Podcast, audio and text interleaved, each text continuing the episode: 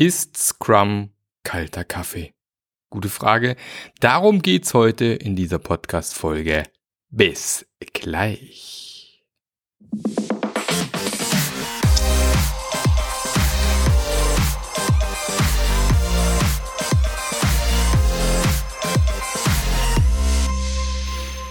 Hallo und herzlich willkommen zu einer neuen Episode vom Scrum Master Journey Podcast, dem geilsten Podcast wenn du Scrum Master bist und wissen möchtest, wie du wieder mehr Wertschätzung für deinen Job bekommen kannst. Ist ja leider immer noch so, dass die Scrum Master Rolle, naja, in vielen Unternehmen nicht so richtig wertgeschätzt wird, nicht so richtig verstanden worden ist, für was den Scrum Master eigentlich gibt. Und das wollen wir ändern. Mit diesem Podcast, mit meiner Scrum Master Journey Community, übrigens der geilsten Scrum Master Community in Deutschland. Wenn du noch nicht dabei bist, dann wird's Zeit. Und ja, mein Name ist Marc Löffler. Wer mich noch nicht kennt, ich bin seit knapp 20 Jahren unterwegs im agilen Kosmos und äh, berate Unternehmen schon sehr lange, aktuell meistens Mittelstand und Startups und bin schon seit vielen Jahren auch Scrum Master Mentor. Wenn du also nach jemandem suchst, der dich als Scrum Master begleitet und dich aufs nächste Level bringt, dann klopf mal bei mir an.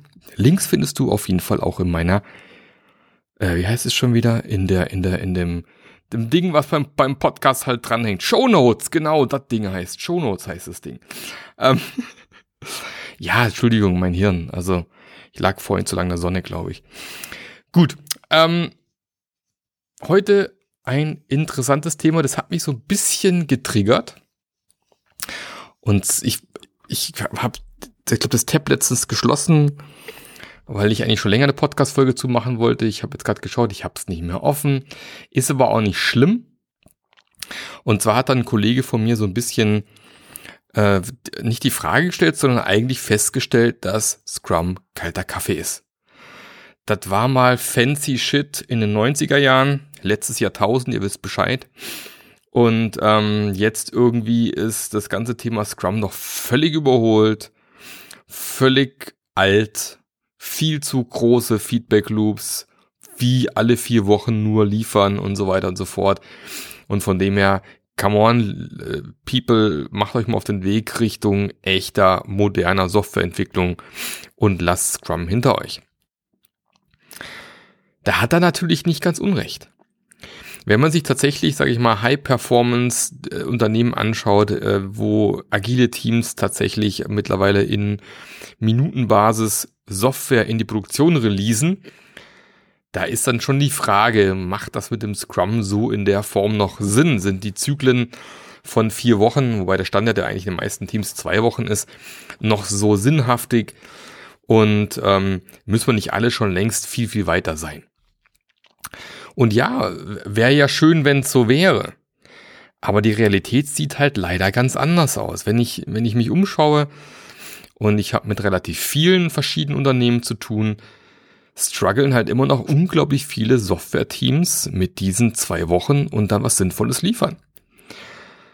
Bis hin zu Teams, die sich nicht mehr vorstellen können, in vier Wochen was zu liefern. und solange die das nicht in den Griff bekommen, braucht es halt auch so einen Zwischenschritt. Ne? Also klar wäre das geil, wenn die jeden Tag mehrere hundert Mal releasen wie Amazon. Ja, also Amazon released ja mehrere hundert ähm, Features pro Tag in die Produktion. Aber die meisten Firmen sind halt nicht Amazon, sondern die meisten Firmen sind historisch gewachsene Unternehmen mit einer Kultur, die so ein bisschen weiter weg ist vom tatsächlichen agilen Arbeiten, die zum Teil gewohnt sind, einmal im Jahr ein neues Release auf die Straße zu werfen. Und jetzt sollen die plötzlich alle vier Wochen liefern. Und das ist halt erstmal nicht so einfach. Drum ist es meiner Sicht weiterhin legitim, äh, über solche Methoden wie Scrum nachzudenken und die auch einzusetzen. Äh, ganz abgesehen davon, dass solche Feedback-Zyklen zum Thema Retro beispielsweise ja trotzdem Sinn machen alle zwei Wochen. Lassen wir ja nicht irgendwann weg, sondern es macht ja trotzdem Sinn, sich weiterzuentwickeln und besser zu werden. Wobei auch da natürlich die Frage ist, kommen wir nicht irgendwann an einen Punkt, wo wir schon so geil sind, dass es nicht mehr besser geht? Halte ich für ein Gerücht, glaube ich nicht, gibt's nicht. Ähm, guck dir nur die diversen chinesischen Meister an, die ihr Handwerk ständig weiter verbessern, die noch noch höheres Niveau kommen wollen. Klar ist diese, sag mal, die, die Schritte, der Verbesserung immer kleiner, weil du halt Richtung Perfektion gehst. Aber es geht halt immer noch besser. Es ist halt so. Und wenn ich, ich muss immer dran denken, als ich mein Haus gebaut habe, dachte ich eigentlich hier die ähm, Fermazellwände, so ähnlich wie Rigipswände, das mache ich alles hier mit dem Verspachteln, mache ich selber. Das kann ja nicht so schwer sein. Und habe von einem Bekannten quasi einen Gipser empfohlen bekommen, der kam dann auch vorbei und meinte, er zeigt mal kurz, wie es funktioniert. Und ich habe mir das angeschaut und sah echt easy aus. So das Zeug dahin klatschen, dann hier einfach mit dem Spachtel so ein bisschen drüber. Ich glaube, das heißt noch nicht mal Spachteln. Ich habe schon wieder keine Ahnung, wie die Werkzeuge alle richtig heißen. Und dann dachte ich, ja klar, mache ich auch mal. Und dann ist mir der Rotz eigentlich nur runtergefallen, auf den Boden geklatscht und keine Ahnung. Und er immer so, du musst spielen, du musst spielen. Ich so, ja, spielen, keine Ahnung. Ja. Und es war halt jemand, der, der kurz vor der Rente war, sein ganzes Leben lang das Gipserhandwerk ähm, gemacht hat. Der hat es halt in Perfektion gemacht. Das sah so easy aus. Aber nur weil es easy aussieht, ist es halt nicht easy gemacht. Das gleiche, wenn du in so einem, in so Unternehmen reinkommst, die vielleicht sogar schon täglich releasen, Klar, sieht easy aus, wie die das machen, dass sie easy hier so ein, so ein Release rausblasen da jeden Tag oder vielleicht sogar mehrere am Tag. Aber wenn du das noch nie gemacht hast, wenn du keine Testautomatisierung hast, wenn du, und das gibt's leider auch noch oft genug, keine Unit-Tests hast, keine automatisierten Acceptance-Tests, keine UI-Tests, die automatisch laufen, wenn immer noch sehr viel manuell getestet wird, dann wirst du das nicht hinkriegen im ersten Schritt dann geht es erstmal darum, eine Testsuite aufzubauen. Und du kannst aber jetzt auch nicht sagen, wir machen ein halbes Jahr nichts anderes als Testcases schreiben. Das wird auch nicht funktionieren.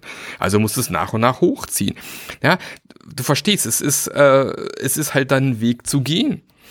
Wenn du natürlich wirklich von Grund auf, von Anfang alles richtig machst, gleich in der ersten Zeile Software auch gleich deine Unit-Tests dazu schreibst, gleich schaust, dass da jemand mit dem Team ist, der Acceptance-Tests schreibt, keine Ahnung, mit, mit BDD beispielsweise, Behavior Driven Development, gibt's tolle Frameworks, ähm, auch gleich, wenn ihr, wenn ihr die Oberfläche habt, dann UI-Testing mit einbaut, die auch automatisiert läuft und du von Anfang an diese Automatisierungskette, die Testautomatisierung quasi mitlaufen lässt, klar, super, dann wirst du relativ schnell an den Punkt kommen, wo das easy peasy funktioniert. Aber wie gesagt, in der Regel fängst du ganz woanders an. Und ich war auch letztens äh, in einer Startup, wo man auch denkt, ja, die haben ja alle Möglichkeiten gehabt, das sauber zu machen. Und dann, äh, ja, erlebst du einfach, wie da völlig grottig Software entwickelt wird, wie die nahezu keine Testautomatisierung haben. Und dann will der Kunde aber irgendwie alle vier Wochen neues Release haben. Und dann musst du sagen, das ist halt einfach nicht machbar, weil die Software ist wieder so groß geworden. Und wenn ihr das alles manuell testet, ihr könnt ja nicht irgendwas zur Tür rausschieben, was ihr nicht getestet habt. Und wenn da halt einfach der manuelle Testaufwand bei sechs Wochen oder mehr liegt, da kommst du halt unter sechs Wochen erstmal deinem Release nicht runter. Das funktioniert dann eben nicht. Und dann geht's halt drum, nach und nach die Testautomatisierung aufzubauen, beispielsweise. Ja, also man sieht einfach, äh, viele Firmen, leider eben auch in Deutschland sehr viele Firmen, sind noch weit entfernt von moderner, hervorragender Softwareentwicklung, wo man easy peasy hier Releases zur Tür rausschiebt, sondern die müssen halt einfach irgendwo mal anfangen und dann fangen wir halt mal mit zweiwöchigen Sprints an, vielleicht sogar mit vierwöchigen Sprints. Dann werden wir erstmal merken, wir kriegen es irgendwie nicht gebacken was zu liefern nach vier Wochen. Dann müssen wir rausfinden, woran liegt das. Oh, wir haben Silos oder oh, wir haben irgendwie Abteilung Testing irgendwo sitzen, die erstmal testen müssen oder wir haben nicht die richtigen Leute im Team. Wir sind vielleicht sogar ähm, funktionale Teams, äh, nur Backend, nur Frontend gibt's Gott sei Dank echt wirklich nur selten, aber kommt auch manchmal noch vor. Und dann muss ich halt nach und nach diese Probleme aufdecken, warum ich nicht in der Lage bin zu releasen, jedem Sprint und dann mache ich das halt nach und nach, dass die Sachen abgestellt werden. Und dann irgendwann komme ich vielleicht, dass ich vielleicht zweimal pro Sprint releasen kann, dann vielleicht irgendwann viermal, dann vielleicht wirklich irgendwie mal irgendwie jede, zweimal, jeden zweiten Tag, dann vielleicht irgendwann jeden Tag und irgendwann kommen wir dann auch mal an den Punkt, wo wir sagen, so jetzt sind wir so weit, dass wir wirklich jederzeit neue Features zur Tür rausschieben können. Wir haben immer die hundertprozentige Sicherheit. Ähm, wir haben eine hervorragende Architektur. Ähm, wir haben eine hervorragende Testautomatisierung. Auch da, ne? Äh, nur weil du einen Unit-Test geschrieben hast, heißt es ja nicht, dass es ein guter Unit-Test ist.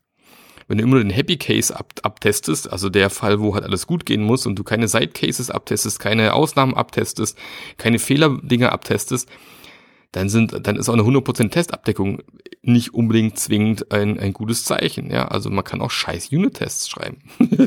ja. Also auch da kann man unglaublich viel falsch machen. Und deswegen glaube ich, Scrum ist noch lange kein kalter Kaffee. Also zumindest nicht in jedem Kontext. Es mag Kontext geben, es mag Firmen geben, wo das wirklich mittlerweile, wo die Leute gähnen, oh, zweiwöchigere Zyklen hier, pff, was soll das? Ja, das mag es sicherlich geben, aber aus meiner Sicht sind es die, die ein Prozent vielleicht. 99 Prozent haben da noch viel Arbeit vor sich, da erstmal hinzukommen.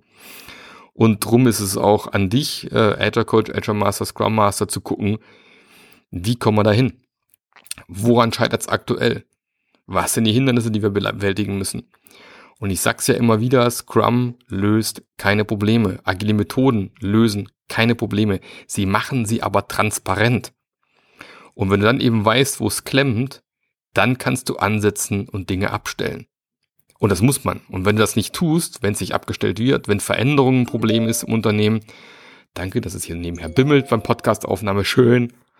Ich hätte vielleicht mal das Audio ausmachen können. Habe ich jetzt gemacht. Ähm, dann, äh, ja, ist deine Aufgabe als Scrum Master genau diese Dinge aus dem Weg zu. Also es ist ja so, ne? Gibt ja die wunderbaren drei Säulen, gibt es auch eine schöne Podcast-Folge von mir in Scrum. Transparency, Inspection, Adaption. Ja, wenn ich halt dann lustige Transparenz habe und vielleicht auch ein bisschen inspiziert habe, aber ich diesen Adaption-Schritt nicht mache, ja, dann muss ich mich eh hinterfragen, ob agiles Arbeiten für mich was ist, weil ultimativ ist halt agiles Arbeiten Veränderung, weil ich mich immer verbessern möchte. Und dann einfach zu sagen, ja, was soll mit Scrum anfangen, der alte Scheiß braucht doch keiner mehr. Na, weiß ich nicht. Äh, äh du dann vielleicht schon. Und darum brauchen wir auch mehr hervorragende Scrum Master, ist meine Überzeugung.